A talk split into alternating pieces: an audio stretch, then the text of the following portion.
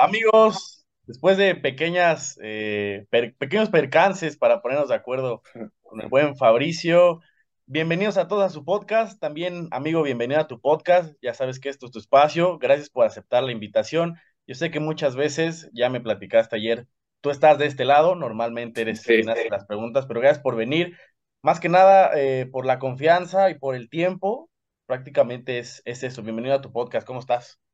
No, muchas gracias a ti por la invitación, pues por supuesto todo tu, tu auditorio también y pues sí, listo para platicar, para ahora sí que yo estar precisamente del otro lado y, y responderte todo lo que, lo que quieras saber. Entonces, al contrario, para mí es un placer estar aquí. Fabri, en tres palabras, para empezar fuerte, ¿cómo te definirías?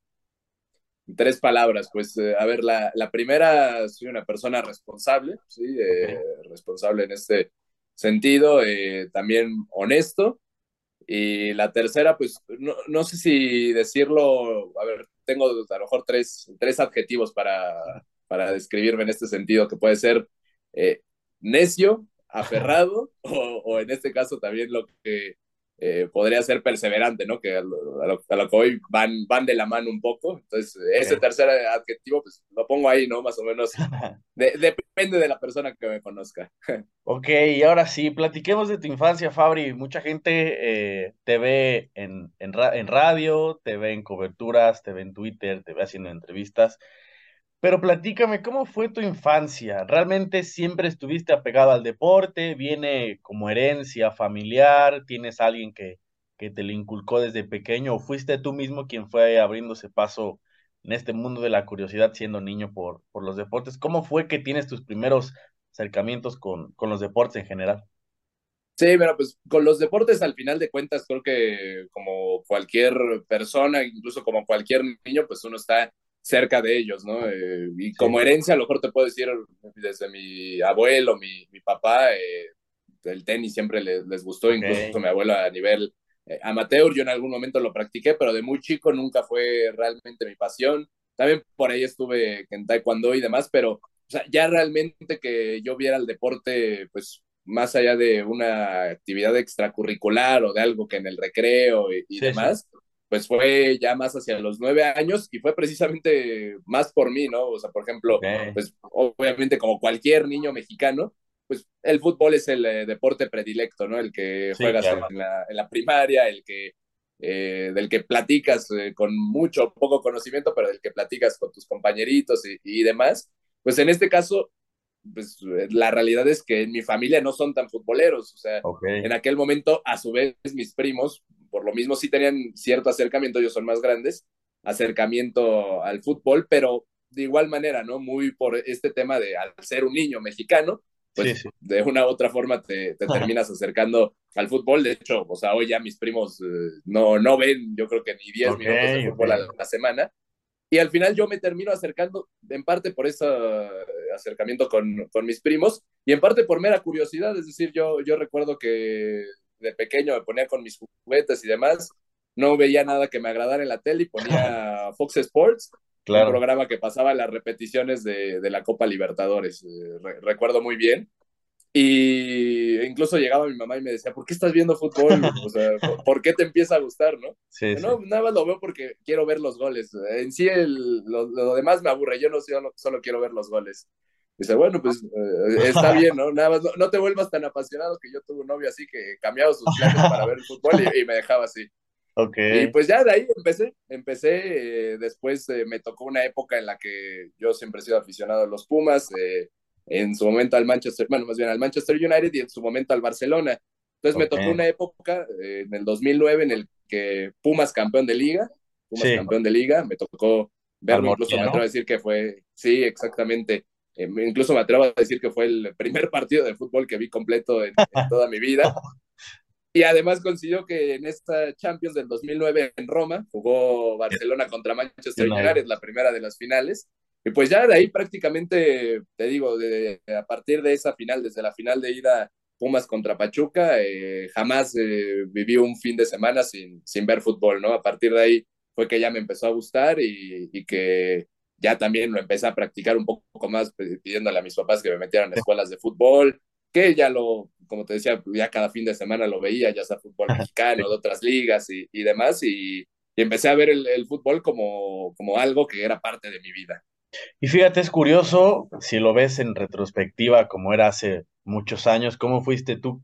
Quizás quien empezó a, a imponer un poco más el fútbol en tu casa, que ahora me imagino sí. que, que, el tema ya es fútbol por el tema de, de tu chamba, etcétera, y conforme fuiste llevándolo ahí. Y eh, también es, eh, creo que es bonito recordarlo, porque uno siempre tiene que tener, o normalmente tenemos un, pre, un recuerdo presente de un partido en específico, de ese jugador o equipo en específico, sí, sí, y creo que a ti te tocaron tres muy buenos, y es aquella final también eh, entre Manchester United y Barcelona, que a la postre nos dejó una gran rivalidad entre Messi y Cristiano, creo que también lo hace más, sí, más de película. Eh, Fabri, sobre esa línea, normalmente a, a muchos invitados, creo que a la mayoría les he preguntado esto y es un tema que también quiero tocar contigo. Ya lo dijiste, México lo asocias con el fútbol prácticamente, es el deporte más popular. Pero también muchos dicen eh, por ahí que todos o casi todos somos eh, futbolistas frustrados. ¿Te consideras sí, parte sí. de este de este grupo de, de, de, futbolistas frustrados? No por decirlo feo, pero ¿crees que eres parte de, de este selecto grupo? Sí, pero de forma muy diferente, ¿no? Yo, yo no soy el típico de fue por la rodilla, que por cierto ahorita con el frío me duele la rodilla derecha, pero yo, yo no soy de esos que estuvo a nada de ser eh, profesional sí, sí. Y, y, por la rodilla, por una u otra cosa no lo logró. Yo al contrario, o sea, me empieza a gustar el fútbol, empiezo a, a ir que a, a, escuelas de fútbol, a entrenar que en la escuela, a jugarlo más seguido igual en el recreo con mis compañeros y demás. Y oh, sorpresa, soy pésimo jugando fútbol. Soy pésimo jugando fútbol. Y digo, okay. en general, en cualquier actividad física soy súper sí. tronco. Y la realidad, eso a su vez me llevó muy rápido a encontrar eh, mi profesión en el, en el periodismo deportivo, ¿no? Es decir, okay. muy chico, incluso también apoyado por, por mis papás, eh, me decían, bueno, mejor no eres tan bueno, pero pues, esta, si te quieres, si te gusta tanto el fútbol, te quieres mantener cerca del, del deporte en general, pues puedes ser eh, periodista deportivo.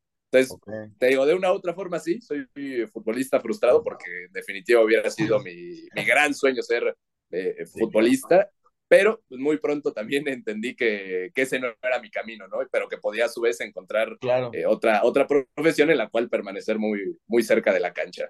Oye, y brevemente, antes de que toquemos este tema así súper enfocado, eh, lo mismo, eso que te comentan tus papás, ahora que ya narras partidos, ¿eso te orilló? O sea, ¿tú narrabas ya de chico los, los partidos o fue ya cuando fuiste creciendo un poco más, no sé, en la adolescencia? Sí, es eh, igual que seguramente muchos narradores, o al menos muchos sí. narradores de nuestra época, eh, con el FIFA, ¿no? Yo, yo claro. ponía a jugar eh, FIFA e imitando, por ejemplo, a Martinoli. Eh, en su momento, okay. ¿no? las horas de Martinoli, de, ah, no, bueno, ¿de qué te vas a disfrazar hoy? te llamabas Marte y demás. Y me, me, gustaba a lo mejor no narrar todo el partido completo, pero sí en ciertas jugadas me metía y hacía yo okay, de, la, de, la, de, narrador en el, en el FIFA. Y la realidad es que ya de igual forma, conforme fui, fui creciendo, en algún momento incluso eh, yo pensé en dejar de lado la, el, el tema de narrar. Yo, yo consideraba que no estaba hecho para narrar Okay. Y dije, bueno, a lo mejor simplemente me quedo como analista. ¿Por qué? Sí. Porque a mí no, no se me daba tanto el tema de, del ritmo, ¿no? A ver, cuando sí, uno sí, narra necesita tener un ritmo muy alto en cuanto a rapidez, evidentemente también el pensar, ver, identificar, claro. Tener datos. Eh, y esa parte del ritmo a mí me costaba muchísimo. Y es hasta apenas hace dos años y medio, dos años, tres meses incluso, que de nueva cuenta me senté, me puse frente a la televisión, empecé a narrar y por primera vez me gustó cómo narré. Entonces, o sea, en realidad sí, siempre tuve en mente el tema de la, de la narración, pero sí hubo un momento en el que, digamos, deserté, ¿no? Por, por claro, esa claro. parte. Y ya posteriormente me empezó a gustar y entendí que todo era práctica y ya, sí. ya a partir de ahí fue que, que, fui hacia el frente. Y es el tema, fíjate, lo he, lo he escuchado muchas veces, sobre todo con el buen eh, Andrés Baja, que dicen que son las, las horas de vuelo, donde sí, no, sí. no, solamente con, con, narrar, sino en general a lo que te quieras dedicar, creo que el, la práctica constante, como dicen, la práctica es al maestro y creo que fue o es lo indicado cuando te quieres dedicar o quieres ser el mejor o al menos de los mejores en, en lo que quieres ser eh, de grande. Claro. ¿tienes eh, en mente o recuerdas, tienes presente ¿qué FIFA era el que más te gustaba narrar o el que te ayudó a narrar? ¿Te acuerdas? ¿Tienes por ahí el, el dato o no te acuerdas? Sí, sí, totalmente. Y es muy sencillo porque es el último FIFA que compré. Yo nunca he sido hasta ese tanto de videojuegos. Imagínate, es el FIFA 2011, FIFA 11. O sea, hace ya más de 12 años que, que salió. Sí, sí, Fue el FIFA 11. Digo, a su vez también por ahí el, el FIFA 2010 eh, me, me gustaba mucho. El PES 2008 también, eh, que fue de mis primeros videojuegos de fútbol por ahí esos tres fueron los que, los que más narraba justamente y, el FIFA 2011 te digo porque es al final de cuentas como el más reciente que tengo por ende el que, el que más tiempo he jugado. Ok, ok. Sobre esa misma línea, eh, Fabri, ya lo tocaste, cuando tus papás te dicen a lo que te pudieras dedicar cuando eres chico, tú una vez que ya eres adolescente y es una decisión que a muchos les cuesta trabajo eh, decidir lo que a lo que se quieren dedicar porque es prácticamente no siempre, pero a lo que estás orillado a dedicarte la mayor parte del tiempo. ¿Tú ya tenías bien en claro qué era lo que te querías dedicar? ¿Te fue muy fácil tomar esa decisión de entrar a la UNAM y saber a lo que ibas a, a qué ibas a, estudiar? Sí, totalmente. De, hecho, todos mis amigos me dicen, oye, qué envidia eh, que tú no tuviste ese dilema. Porque sí, yo la verdad desde pequeño, quizá te puedo decir 11, 12 años, o sea, lo que sí te aseguro, yo desde la secundaria ya, ya sabía que me quería dedicar a esto, que quería estudiar eh, comunicación y que, que, quería ser eh, periodista deportivo. Entonces sí, en definitiva no me costó absolutamente nada eh, decidir que, que, quería estar pues, de este lado, ¿no? Pues, siendo, siendo periodista deportivo. Y eso mismo nos, o sea, a muchos que, que nos pasa, puede pasar con comunicación, artes, cualquier cosa.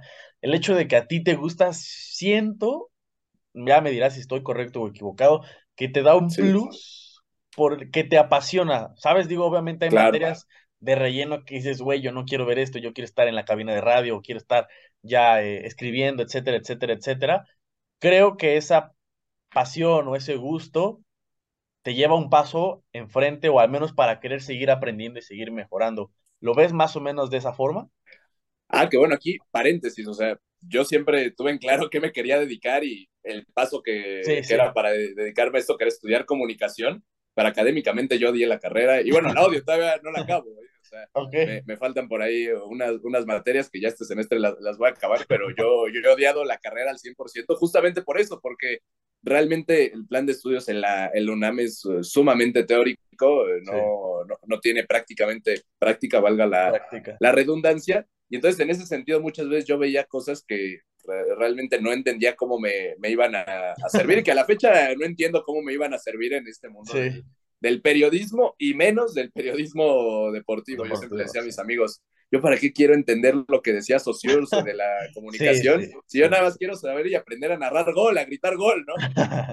A veces yo, yo, les decía eso y digo, más allá de que evidentemente, pues, creo que el aprender nunca es malo, o sea, sí, siempre lo vi de esa forma, pero sí, académicamente nunca me apasionó la carrera, o sea, me gustaba y, por ejemplo, no, no me veía a lo mejor de la misma forma estudiando ingeniería que comunicación, o sea, ingeniería sí hubiera sido totalmente un desastre, pero sí, tampoco, tampoco comunicación la, la pasé bien, ¿no? Y repito, estoy seguro que también más por el plan de estudios del UNAM, en la que prácticamente la mitad de la carrera llevé también materias de sociología, de administración pública, de ciencia política, relaciones internacionales, antropología y cosas totalmente distantes y distintas a gritar. no, y al final de cuentas, uno lo que quiere cuando se dedica a esto es estar prácticamente comunicando, o sea, tener algo de práctica, no estar escribiendo, memorizando fechas, que uno sabe que cuando salga la carrera o es más la siguiente semana, después de que las tengas que pedir o que te las pidan, creo que no te, no te vas a acordar. Y en cuanto a, a calificaciones, ¿cumplías? ¿Te considerabas uno bueno, uno normalito? ¿O realmente a veces sí decías, güey, pasé de milagro? No, bien, bien a secas, o sea, por ejemplo, ahorita te puedo decir, yo ya estoy en tiempo extra en la carrera, pero porque también precisamente yo, yo soy mucho de que mis actividades obligatorias me tienen que gustar, ¿no? Y en este caso, por ejemplo, no me pesa mi trabajo, que es algo obligatorio, no me pesa porque me gusta mucho. Entonces, yo cuando en la carrera me encontraba con un profesor que no me gustaba cómo daba la clase, pues aprovechando también que estaba el UNAM, yo de inmediato daba debajo la, daba de baja la materia. O sea, prefería volverla a cursar con otro profesor con el que a lo mejor pues, aprendiera menos o no, pero con el que la pasara bien y con el que realmente pues sí pudiera tener cierto aprendizaje a acabar esa, esa materia con ese profesor, ¿no? Eso, pues al final de cuentas me, me fue acarreando algunas materias, pero cuanto a calificaciones, bien, porque también hubo un antes y un después de la, de la pandemia, porque a su vez había cierta motivación para irme de intercambio, eh, y por ahí esas cuestiones que con la pandemia pues se fue esa motivación y a su vez pues también me relajé un poco, pero, pero siguen sin ser malas mis, mis calificaciones, por ahí arriba de 8.5 todavía, pero bueno, pues sí, en su momento estuvieron bastante altas, que, ya ni quiero decir el número porque lloro. Oye, y creo que ese punto es importante, tener un maestro que te haga que te guste lo que estás viendo, la forma de explicar creo que es importante, y más cuando ya sabes que si un maestro no te lo quiere enseñar de buena forma, hay miles, eh, miles eh, de otras formas donde puedes eh, aprender. Hay, Internet prácticamente lo tiene todo y creo que ese es primordial. Porque los maestros, si bien no todos, no, no los vas a recordar a todos, hay muchos que te marcan. Creo que los que más uno puede recordar son aquellos que te transmitían y hacía que te gustara así fuera el tema más aburrido o el primer tema del, del semestre, ¿no crees? Sí, no, totalmente. Y, hasta eso también eh, con quienes te relacionas mejor, ¿no? O sea, por ejemplo, yo, yo recuerdo mucho a profesores con los que a lo mejor ni siquiera tenían o eran materias que ni me gustaban. Por ejemplo, uno de los que más recuerdo, estadística, el profesor Enrique Ortega. Estadística lo recuerdo mucho porque me, me, dejaba muchas cosas marcado y que incluso, a pesar de ser estadística, me enseñó mucho en cuanto a la observación, en cuanto a partir de esa observación, cómo sacar conclusiones o cómo generar líneas de investigación que pues al final de cuentas eso también tenía mucho que ver con el, con el periodismo, pero pues, digo, la, materia de estadística nada, nada que ver, por, por ejemplo es de los que más me marcó. Eh, también por ahí un par de profesores de, de historia, eh, que por ejemplo a mí me gusta mucho la, la historia esa de México, del mundo. También los profesores de, de, historia son los que me terminaron marcando de, de, una u otra forma. Entonces sí, mucho también tiene que ver justo con esas formas, ¿no? las formas de, de, enseñar e incluso no tanto con la materia, incluso en este caso. Ya que tocas la pandemia, Fabri, lo me lo he preguntado a mí mismo, se lo he preguntado a amigos, a mis papás. Si tú estuvieras ahora de frente y tuvieras dos opciones, seguir, omitir la pandemia, o sea, no haberla vivido, o seguir como va tu vida, ¿qué decisión tomarías? ¿Cuál de las opciones pondrías? Obviamente, no, no haciendo menos lo, lo complicado que fue en temas de salud para, para la, la, gente, pero en lo personal para ti, para tu persona, para ti solito, ¿omitirías la pandemia o la volverías a vivir?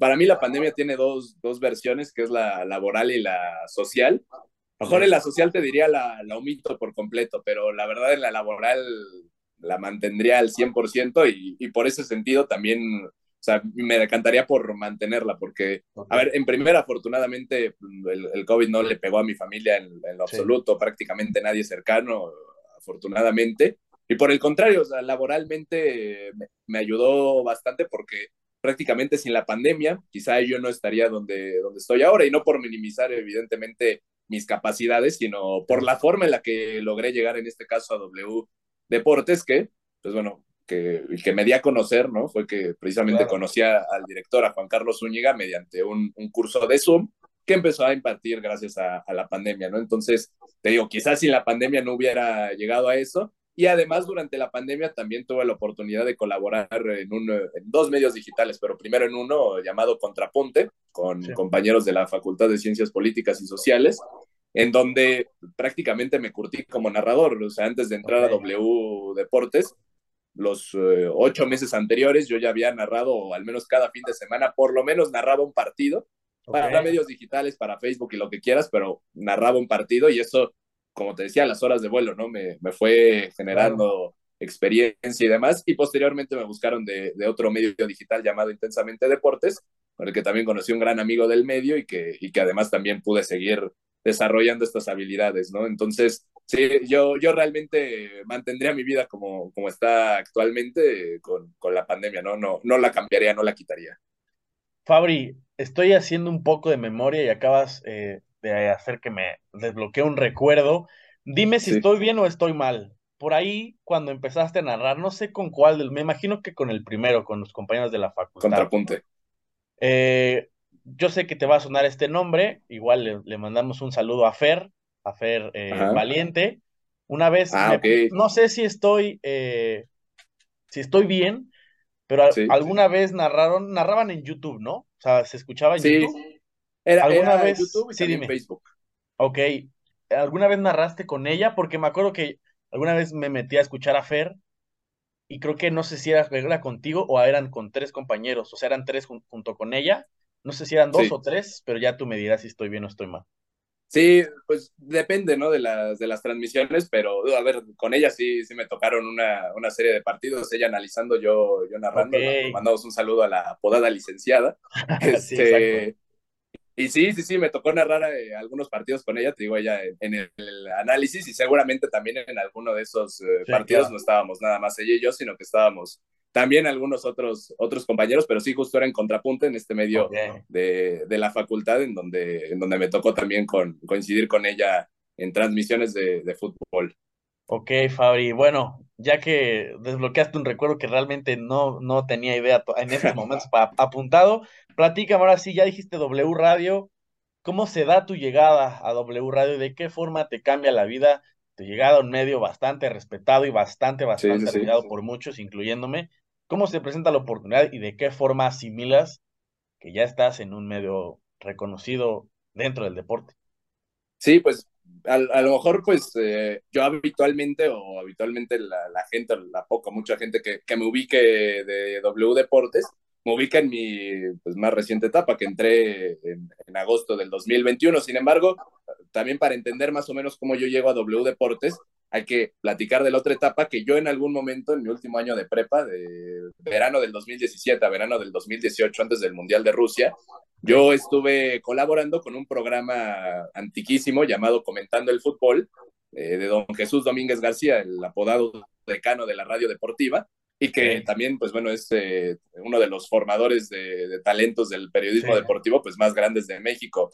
Bajo esos micrófonos de Comentando el Fútbol surgieron eh, Francisco Javier González, Fernando Schwartz, eh, Miguel Ángel Luis Castillo, entre, entre otros. Y yo estuve ahí un año, todos los miércoles de 6 a 7 de la mañana, me tocaba ir ahí a W Deportes. Eh, tenía una sección, me, me, daban ahí a leer ciertas cosas, empezando pues mi, mi, carrera, ¿no? Salgo de ese año que también fue muy sorpresivo para mí entrar, o sea, literalmente Okay. Yo de oyente para, para ese programa, ellos sabían perfectamente que yo quería ser periodista deportivo, y de la nada, don Jesús Domínguez, con ese oído clínico y que en paz descanse, le, también le, agradezco mucho por la oportunidad que me dio en aquel entonces. Eh, literalmente no me escuchó ni hablar cinco minutos, me metió ese día al programa en vivo, me entrevistó y acabando ese bloque en los anuncios me dice, te quiero aquí todos los miércoles de 6 a 7 de la mañana, ya vas a formar parte del programa. Entonces, pues, de entrada ahí, eh, más bien mi proceso de asimilación de pertenecer a W Deportes fue antes de esta etapa, ¿no? Fue, a mis 17 años, fue a mis 17 años en, eh, cuando yo estaba en mi último año de prepa.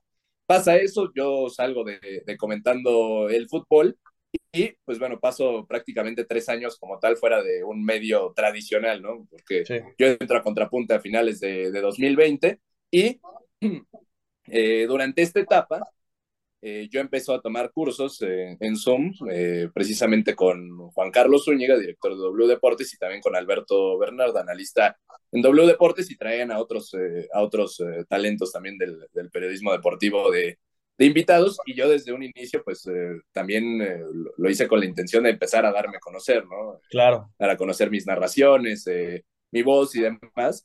Y pues constantemente yo ya había pedido un par de oportunidades con, con Juan Carlos Zúñiga, eh, entrar de becario, pero por lo mismo de la pandemia no había espacio, ¿no? No había la posibilidad. Y es finalmente en eh, un segundo curso de narración, él ya me había escuchado narrar en diciembre del 2020, y finalmente en abril del 2021, yo ya con cuatro meses de experiencia narrando, como te decía, en contrapunte, eh, muchísimos partidos, ¿no? Me tocaba incluso narrar dos por fin de semana más, este, y que evidentemente pues me curtió muchísimo pues quedó sorprendido, o sea, por palabras de él, realmente dijo, me, sorprende mucho lo, lo, que has mejorado, y a los 15 días me, me comenta, se abrió un puesto de practicante, ¿te animas o no? yo, claro, perfecto, ¿no?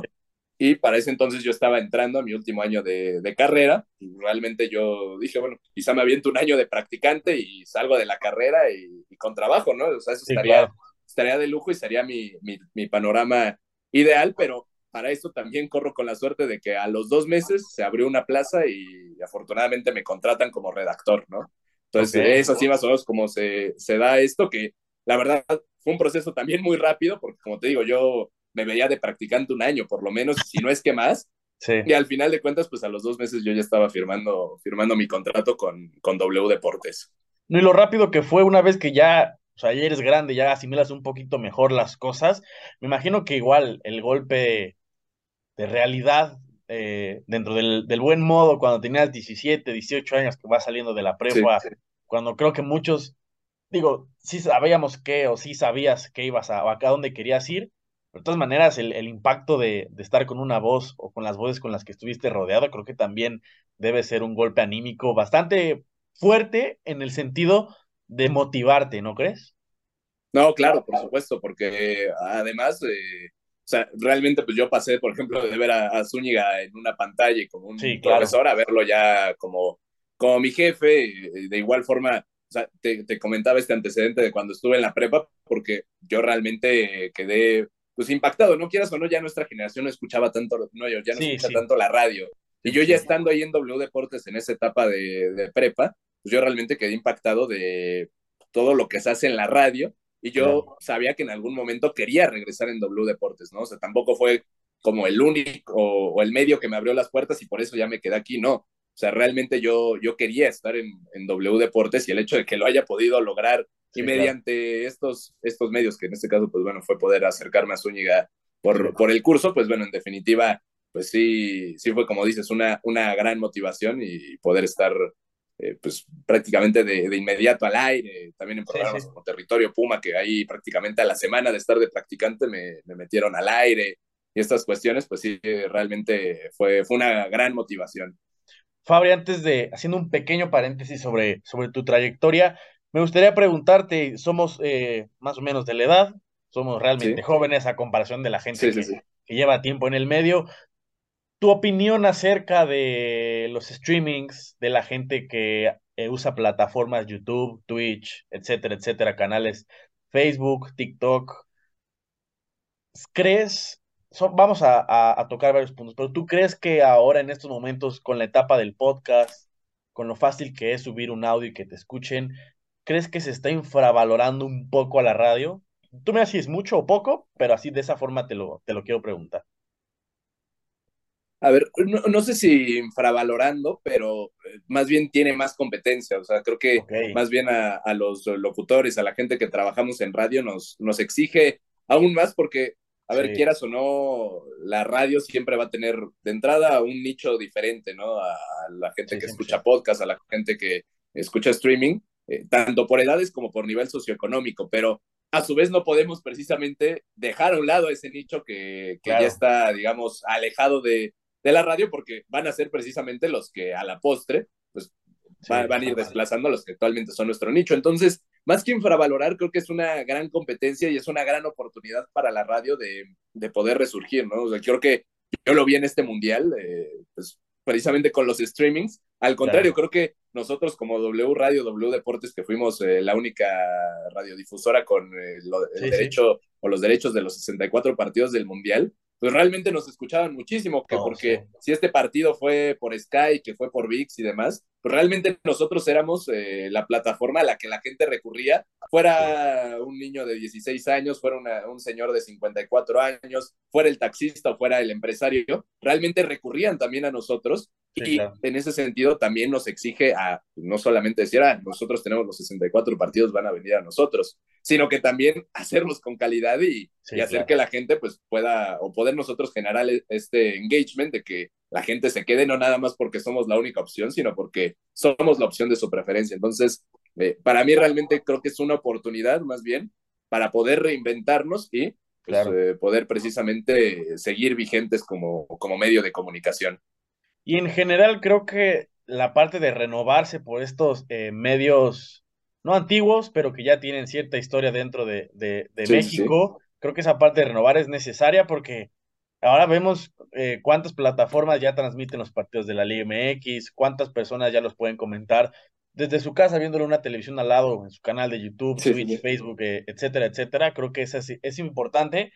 Y es esa gente, o en general, para todos los temas, la gente tiene que que renovar, porque si no te renuevas con la tecnología, creo que te vas a empezar a, puedes quedar estancado y ahora va a ser difícil volver a, a ponerte a la, pues a la par del, de los distintos, eh, sí, exacto. De competencias, ¿no?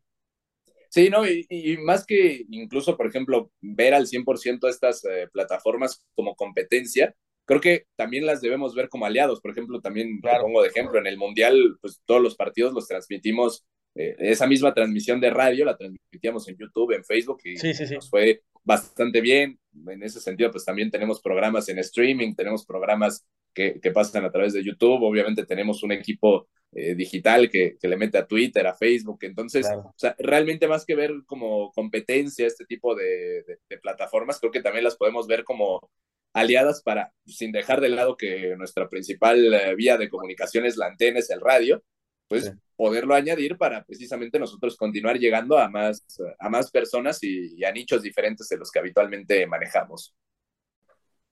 Fabri, ya lo decías, eh, la renovación, la parte de aliarse. Creo que todo mientras sume y tenga un buen producto, la gente lo va a agradecer y entre más gente te ve, porque la exigencia es mayor, entonces por ende cualquier medio de comunicación eh, digital, etcétera, etcétera, creo que tiene que, que responder con un buen contenido. Cambiando de tema, no sé si es la fecha exacta, pero el 24 de agosto del 2021 tengo anotado que fue tu primera Sí. cancha. Tú dime si estoy bien o estoy mal y platícame cómo fue la experiencia y qué se siente vivirlo después de todo el tiempo que estuviste preparándote.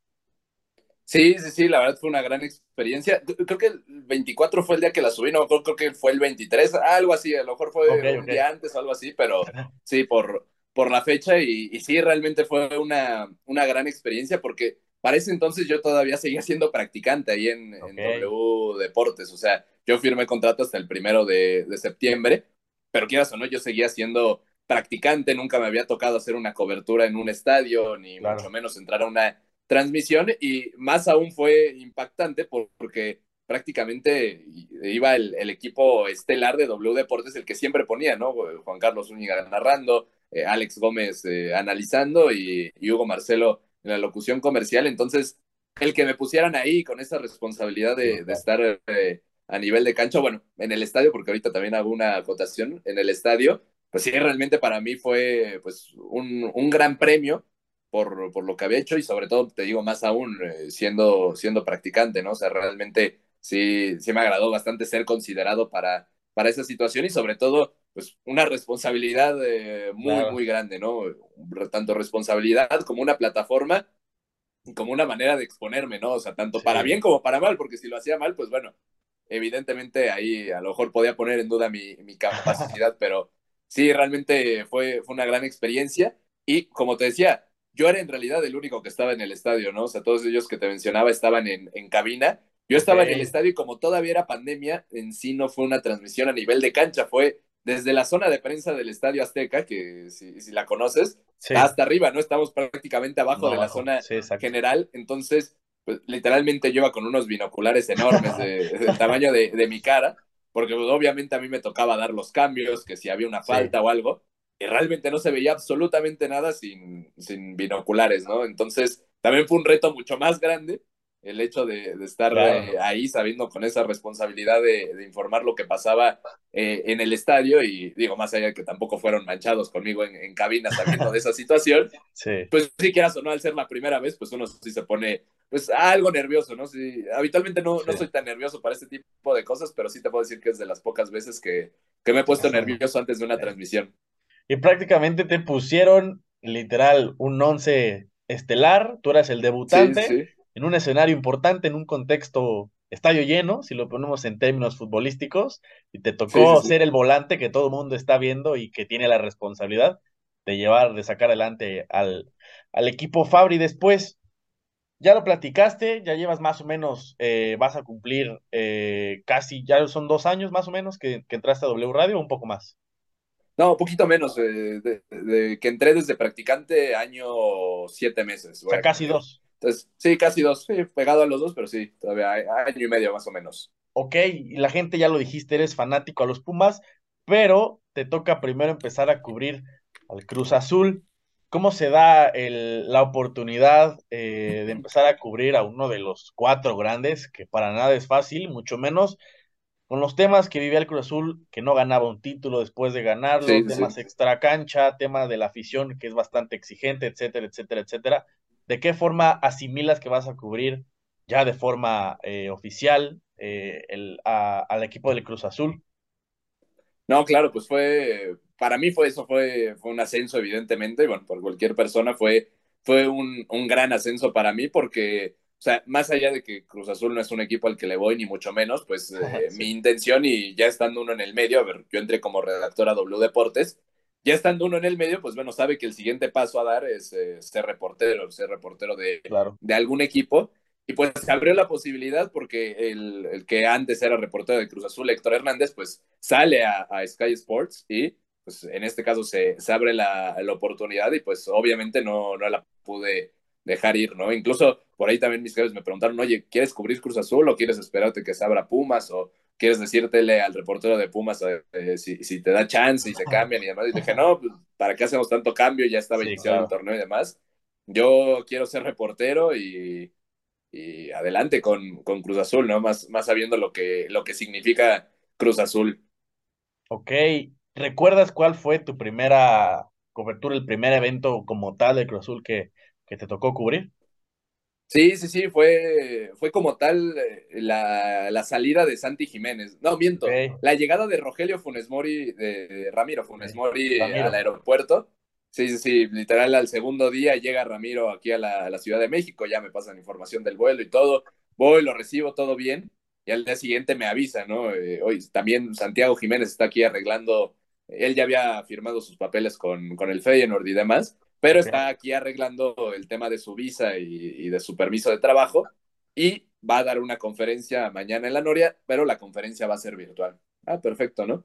Ya todo listo y demás, al día siguiente llego a la redacción para la conferencia y empiezo a ver que, que circulan videos, ¿no? De, de, Santi Jiménez llegando a la Noria, de varios reporteros y demás. Pues okay. claro, ahí la verdad como novato, como sí, sin saber sí. nada, uno no piensa, sí, va a ser eh, virtual la, la conferencia, pero obviamente va a estar Santiago Jiménez ahí, pues mi labor también es estar ahí. Pues sí, ya claro. me lancé rápido y todo, lo agarré en la salida sin ningún problema y todo, pero, pero sí fueron, en mis primeros tres días me tocó cubrir esas dos, dos partes, ¿no? La llegada de Ramiro Funes Mori y, y la salida o el la despedida de, de Santiago Jiménez de, de, Cruz Azul. Ok, oye, y, y, en cuanto a partidos, ¿tienes alguno especial, el primero que te haya tocado, o algún otro que, que recuerdes con, con cariño de, del Cruz Azul?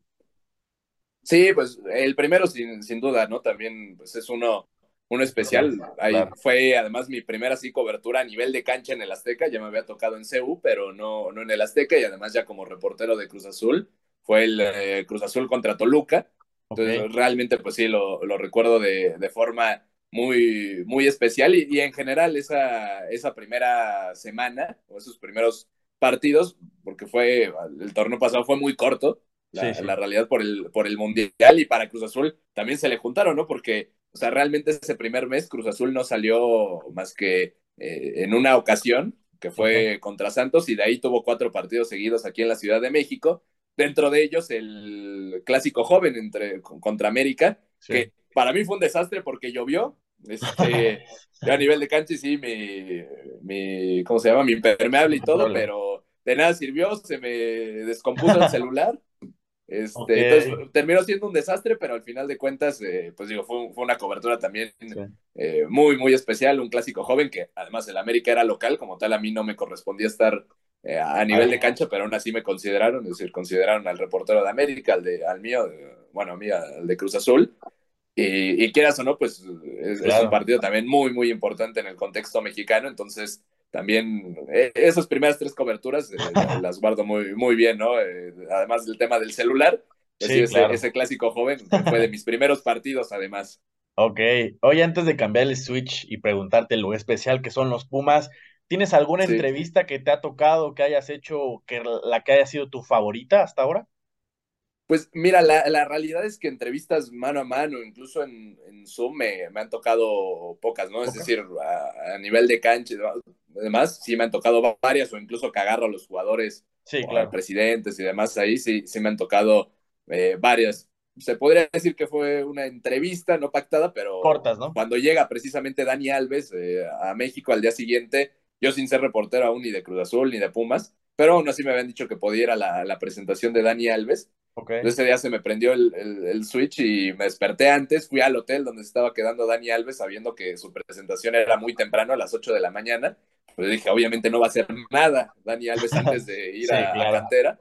Y fui al hotel y, y, lo, pude, lo pude agarrar, ¿no? Junto con otra compañera de, de ESPN, pero pues eso fue muy, muy especial okay. y por la que me atrevo a decir que me comenzaron a tomar en cuenta para, literal, a la semana me dieron la, la fuente de Cruz Azul, además de que se abrió la posibilidad, pues siento yo que también por esa parte me, me comenzaron, ¿no? A tomar en cuenta claro. para poder tomar Cruz Azul. Y ya como eh, entrevista, pues sí, quizá te podría decir eh, a, a, Jesús Corona, a Chuy Corona, que pues, al final de los partidos de Cruz Azul siempre tenemos la oportunidad de agarrar a alguien en cancha. Sí. Eh, no, no nos dan como tal de parte de prensa a alguien, sino nosotros eh, tenemos que buscarlo.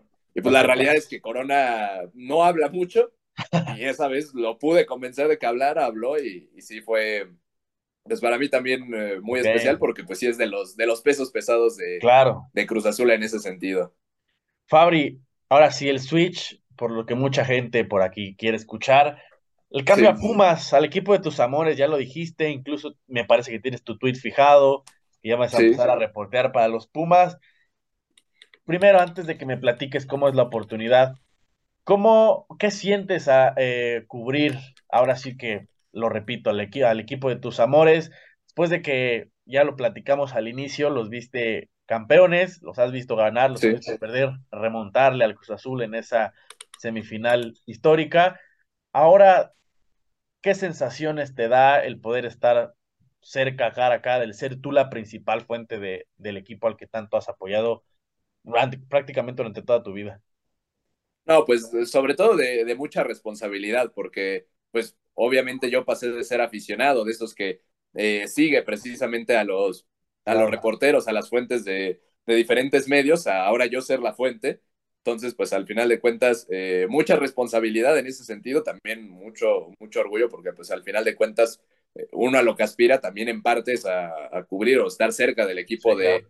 de, sus amores. Entonces, pues sí, sobre todo de, de mucha responsabilidad, pero también de, de mucha felicidad por estar eh, cerca de, del equipo que, pues digo, hasta hace poco lo, lo veía simplemente como, como aficionado y ahora estar cerca de los jugadores, de directivos y y, y demás, pues eh, sí, sí, obviamente es un, un, cambio radical, pero que pues lo tomo de esa forma, con mucha responsabilidad.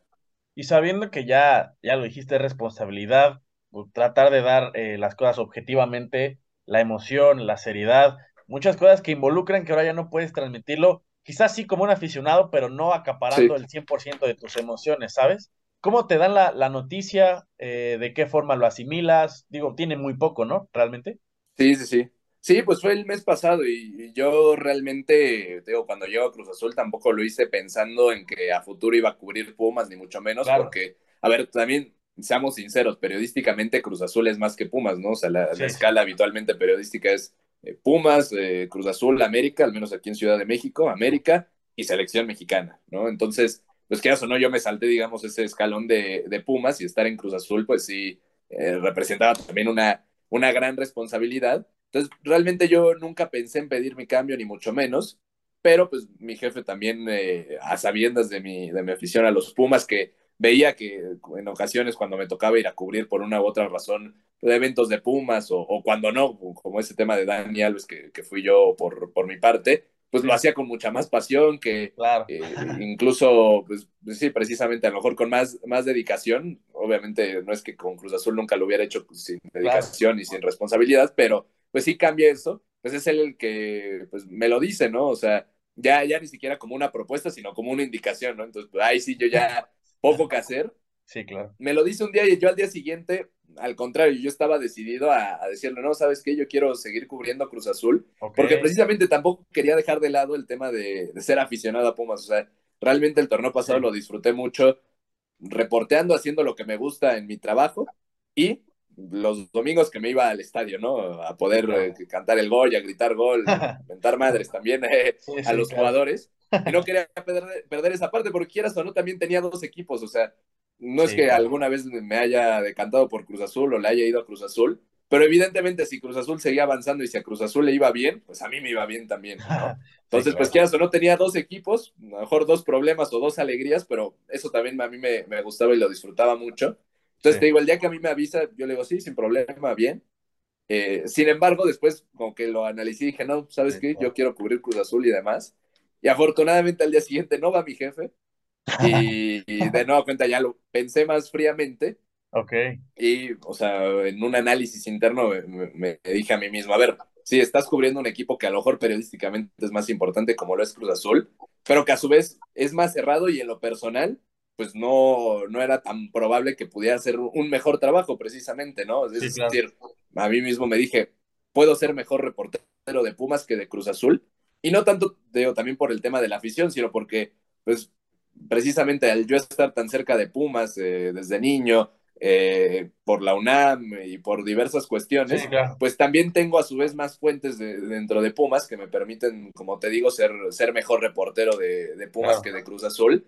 Y más allá de que a lo mejor iba a estar en un eh, mejor equipo en cuanto a la reporteada, pues sí, Claro. creo que analicé y dije, ¿sabes qué? Sí, lo mejor para mi carrera y para el mismo medio va, va a ser que yo esté reporteando, reporteando Pumas y es por eso que al final tomé la decisión y yo, bueno, tomé la decisión de no, de no tratar de retroceder la decisión eh, y yo feliz, ¿no? Cubriendo, cubriendo Pumas Sí. y también con esa experiencia que dejé atrás de, de Cruz Azul. No, y al final fue, fue una señal que, que por algo tenían que, que ser así las cosas y afortunadamente así fue. Sí, sí, sí. Y bueno, ha Sí, pasado un mes y, y todo va bien. Fabri, por último, antes de entrar a una sección bastante interesante, platícame, te tocó cubrir Qatar, algo antes, que Sí. algo, algo que muchos eh, hacíamos de chiquitos, verlo, estaba en el sillón, riéndote, quizás con amigos, ahora lo, lo tienes de igual forma, pero como un trabajo. ¿Cómo fue estar cubriendo Qatar 2022? Ya platicamos desde todas las vías que, que brindó W sí. Deportes a la gente, tanto en radio como en plataformas eh, de medios digitales. Sí, la verdad es que fue una, una gran experiencia, ¿no? Porque, a ver, uno pasó rápidamente de, de la liga, en donde además, pues bueno, también me tocó cubrir, por ejemplo, una final, entonces, pues llegué prácticamente, o acabó el, el torneo, o acabó la final, y yo seguía, pues en este sentido, medio trabajando en temas de, tra de transmisiones y demás, Sí, claro. y de forma inmediata meternos al mundial, y, y una situación que, a ver, me tocó a lo mejor desde redacción, sí, pero que evidentemente pues también era una gran responsabilidad para todos los que nos quedamos aquí en, en México y sobre todo pues considerando que éramos o que somos un medio con derechos y que tuvimos precisamente los, los 64 partidos en exclusiva. Entonces, pues sí, realmente fue, fue cumplir un sueño porque pues precisamente pues, esta carrera es muy similar a la de los futbolistas, ¿no? Ver uno torneo a torneo trabaja para llegar hasta la final, como Sí, claro. reportero para, para llegar hasta la final, eh, uno en el día a día trabaja para poder mantenerse, digamos, todo el ciclo mundialista con, Sí. con trabajo, ¿no? Y poder ser considerado pues, en las diferentes tareas durante el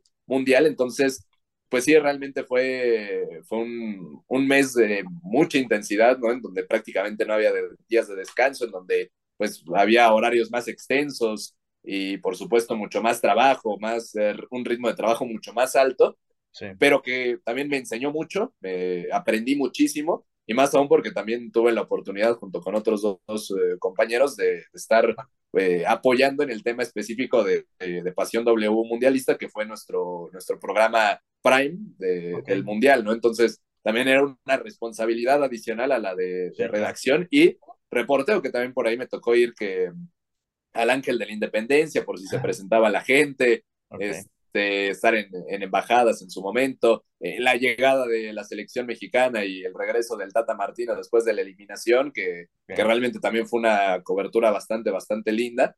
Entonces, eh, sí, realmente fue un mes eh, muy, muy intenso, pero sobre todo de, de, mucho aprendizaje y que además me dejó con ganas de más, ¿no? Porque como tal no estuve participando en, en ninguna transmisión de algún partido, entonces, pues, como te digo, al final de cuentas también nuestra carrera se, se define Sí, por claro. ciclos mundialistas, entonces, pues, uno acaba uno y ya te estás marcando las metas para, para el otro ciclo mundialista, para 2026. ¿Y qué va a ser aquí en y así va uno, ¿no? Sí, exacto, va, va, a ser, bueno, nos va a tocar una probadita, pero pues, sí, claro. precisamente, ¿no? O sea, ya, ya cubrirlo aquí y demás, y con, con esa experiencia en, en redacción, claro. que creo que también es parte del proceso, ¿no? No sé cómo me hubiera ido si me hubieran mandado directamente a Qatar, seguramente lo hubiera podido hacer bien, pero eh, pues creo que también hay procesos y en este caso Claro. haber cubierto ya un mundial en redacción, ya a lo mejor en un futuro me, me da más armas para ya poderlo cubrir en el, en el lugar en donde se dé, Sí, se dé la claro. Copa del Mundo. Entonces, pues sí, realmente fue una gran experiencia con mucho aprendizaje y de la cual pues eh, seguramente recordaré toda mi Sí, vida. claro. Fabri, por último, una sección, un ¿qué prefieres? Te doy opciones, preguntas abiertas y ya tú vas diciendo cuál, cuál es tu, respuesta correcta, ¿va? ¿Cristiano o Messi? Complicado, pero me voy con Messi.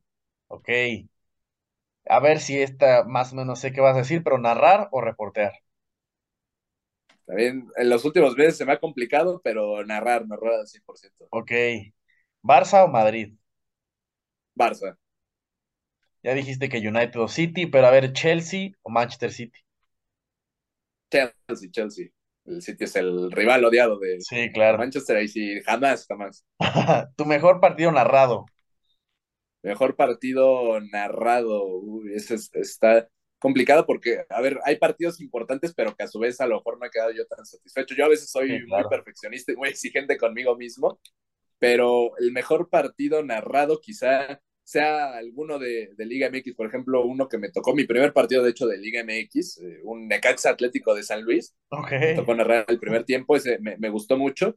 Y el más especial, eh, la final de ida de, de la Liga MX femenil en el Estadio Azteca, Ok. apenas lo de este torneo América contra Tigres, eh, fue la primera vez que me tocó narrar en un estadio, ambientazo además. Sí, sí. Entonces, eh, también, por supuesto, esa, esa fue muy especial y, y también, digo, como te digo, soy a veces muy exigente conmigo mismo, lo hice bastante bien, estoy seguro, pero me hubiera gustado hacerlo mejor y más por el escenario en donde, en donde me encontraba. Ok, tu mejor partido reporteando. Mejor partido reportando, sí, la, la final de vuelta de la Liga MX. eh, ahí, además de que fue muy importante, también me, me gustó y disfruté mucho la, la transmisión en, en Pachuca, a su vez como también la, la semifinal de ese, de, esa, de ese torneo ahí en Pachuca. Entonces, el Pachuca Monterrey y Pachuca Toluca, sin lugar a dudas, han sido mis, mis dos mejores eh, partidos a nivel de cancha. Ídolo de la infancia. Darío Verón, al 100%. Ok. Dani Alves o Marcelo. No, Dani Alves. Ok. nuestro Pumaboy. Ok. Jamaica u horchata. Horchata, El mejor sabor de helado. chocolate, Ok. El mejor sabor de paleta. de paleta De helada hielo. o... De hielo, sí, Ah, de ok, hielo. paleta de, de hielo o de cajeta. Ok. Suadero o pastor. Pastor, Bien. Frío o calor. calor, Playa o montaña. playa. Ok. Tu peor oso en una cobertura. Mi peor oso, a ver cuál, cuál podría ser. Deja pienso, ¿eh? porque, a ver, a lo mejor no he tenido uno tan grande, pero sí he tenido varios, entonces, pequeños, como te digo, pero pues a, a lo mejor sería esa vez que, por ejemplo, me, me pasó lo del celular, o fue como una seguidilla más bien, que te decía que se me descompuso Sí, el celular. Vez, por ejemplo, no pude grabar conferencias, ni mucho menos, por lo mismo, ¿no? A lo mejor no fue tanto por mí, pero otra, que fue precisamente a los dos días, te, te digo, esta vez que se me mojó el celular fue el día del clásico joven, cuando Azul pierde 7-0. Sí. A los dos días voy a la Noria para ver todo lo que se iba a armar, eh, que llegó la afición y todo, hablaron los jugadores con la afición. Yo grabando todo normal, ya con otro celular, este, mi micrófono y todo, yo ya mando todos los videos y demás. Me empiezan a, a marcar en medio de que estaba hablando un jugador y yo colgando y colgando. ¿Por qué me marcan? O sea, me marcaban del trabajo, pues. Y aguántenme, pues estoy aquí este, grabando, ¿no?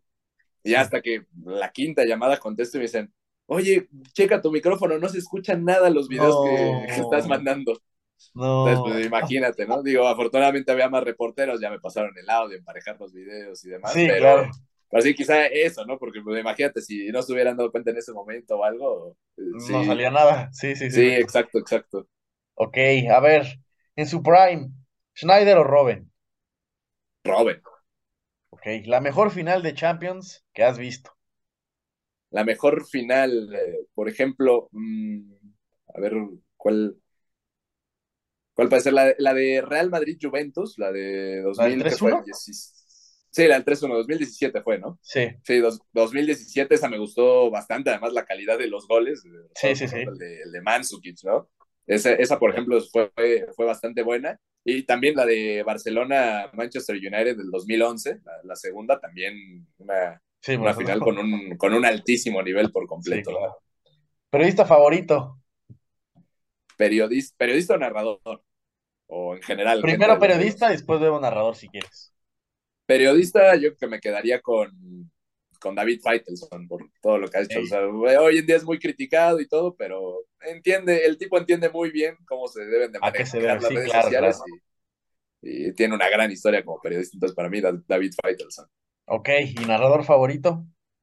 Narrador sí, sí me tendría que quedar con, con Cristian Martinoli por, por completo, por cómo me influenció a mí. O sea, más allá de que yo, por ejemplo, no, no soy mucho de hacer chistes o de hacer bromas a lo largo de las transmisiones. O sea, yo, porque de entrada considero que no es mi estilo, no me sale, pero evidentemente crecí con él eh, y me parece que independientemente de, de, la gracia que tiene, cuando narra al 100% no hay quien lo supere, tiene un ritmo increíble, el conocimiento evidentemente, su nivel de crítica, su nivel de argumentación, o sea, cuando critica, lo critica con, critica con argumentos bien, bien establecidos, entonces por todo eso, Cristian Martinoli es el top de la industria. Ok, ¿futbolista que odies? Futbolista que odie. ¿O que llegaste a odiar, si es que ya no odias a nadie? Sí, sí, sí.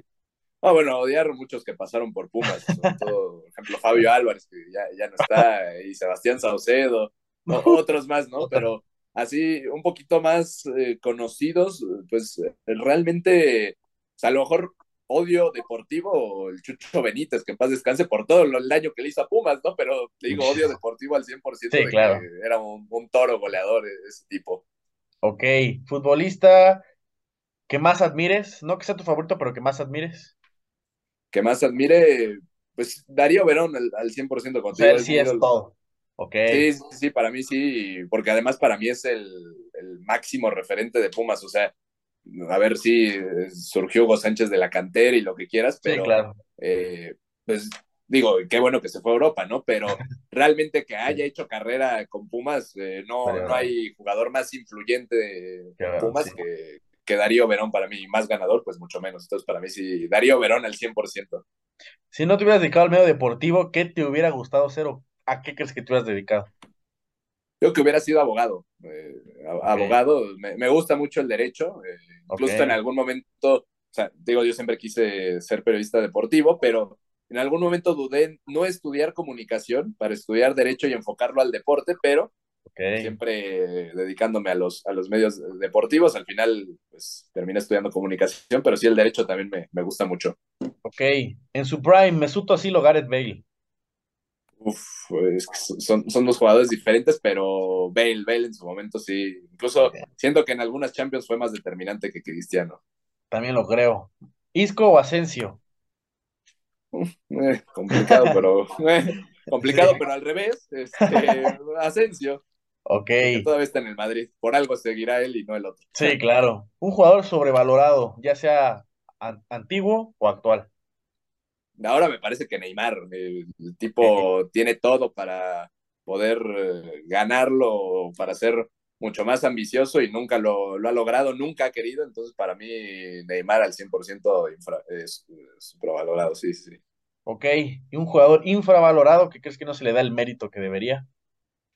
Infravalorado, por ahí, eh, a ver, la otra vez justo tenía esta charla y mira, se, se me fue ahorita por el momento, pero ah, ¿quién, te puede decir que? Pues me quedaría con Bale, porque realmente siempre estuvo a la, sombra, de, Cristiano. Y, y, sí, como te digo, para mí en un par de Champions él, él fue más determinante que, que, el mismo Cristiano Ronaldo entre Bale y también el mismo Benzema. Benzema que también me parece un grandísimo delantero. El Divo Martínez, odiado y amado, ¿en tu equipo o fuera de tu equipo? No, fuera, porque más allá de su altura, más allá de, de, los penales, no me parece que sea un portero top en el mundo. Claro. Le tocó suerte de tener un gran plantel con, Argentina y, por ahí sí de tener algunas intervenciones, pero no, no me parece que se acerque ni siquiera al top 10 de, porteros del mundo. Y antes de las dos últimas preguntas, ¿quién va a ganar la Champions este año? Está muy, muy cerrado porque el Madrid lo veo eh, a la baja, hay equipos que, pues, por el contrario, por historia pareciera que no lo pueden lograr, pero realmente el Manchester City y el Paris Saint Germain sí, sí los veo, ¿eh? Que puedan romper con, esa maldición en esta, en esta temporada. ¿eh? Son, son los dos equipos que sí veo que son los más fuertes candidatos para, para llevarse la Champions. Ok, y por último, si tuvieras al Fabri de 17 años que va saliendo de su primera participación en radio, aquel Fabri que se empezó a interesar por, por el fútbol viendo a los Pumas, al Barcelona, al Manchester United, etcétera, ¿qué le dirías, Fabri? Que disfrute los procesos, que, que no me preocupe, que al final de cuentas todo va a llegar y que, y que realmente lo, lo, voy a lograr y que, que, lo estaré logrando, pero que, que no me preocupe, que me tranquilice, que, que disfrute todo, todas mis etapas. Ok, y por último, un consejo que tú le quieras dar a la gente que tiene un sueño, que va empezando, que va a la mitad o que simplemente hoy no se siente bien y necesita escuchar algunas buenas palabras de aliento, ¿qué les podrías decir? Sí, pues que al final de cuentas eh, se mentalice, que, que nunca deje de ver o de creer en sí mismos, a veces es complicado, ¿no? Y a veces, evidentemente, el contexto que, en el que uno vive, pues no ayuda, pero que sí, siempre, siempre tenga fijas sus metas y sobre todo el cómo lograrlas, ¿no? Que, que no solamente se quiera saltar, como te digo, esta parte de los, de los procesos y que, que siempre confíe en, sí mismo, en su capacidad y que sobre todo lo intente, porque yo, yo, yo siempre lo he dicho, el, el no uno ya lo, lo tiene asegurado, hay que ir por el sí y que lo peor que puede pasar es mantenerse como uno está con, con el no. Entonces, pues sí, siempre mantener fijas esas, esas metas y prepararse para poder lograrlas. Fabri, con eso terminamos una plática bastante entretenida. Gracias por la confianza con, con los temas que tocamos, por haber venido. Yo sé que, que, no es fácil ya cuando, cuando tienes una, una chamba que implica bastante tiempo. Amigo, aquí tienes no, para nada tu podcast, eh, tu espacio para cuando quieras regresar ya con otros temas, ya sea de fútbol, etcétera. Aquí tienes un amigo y gracias por, por la charla. No, gracias a ti por, por la invitación y de igual forma aquí, aquí estamos para lo que necesites y para cuando quieras.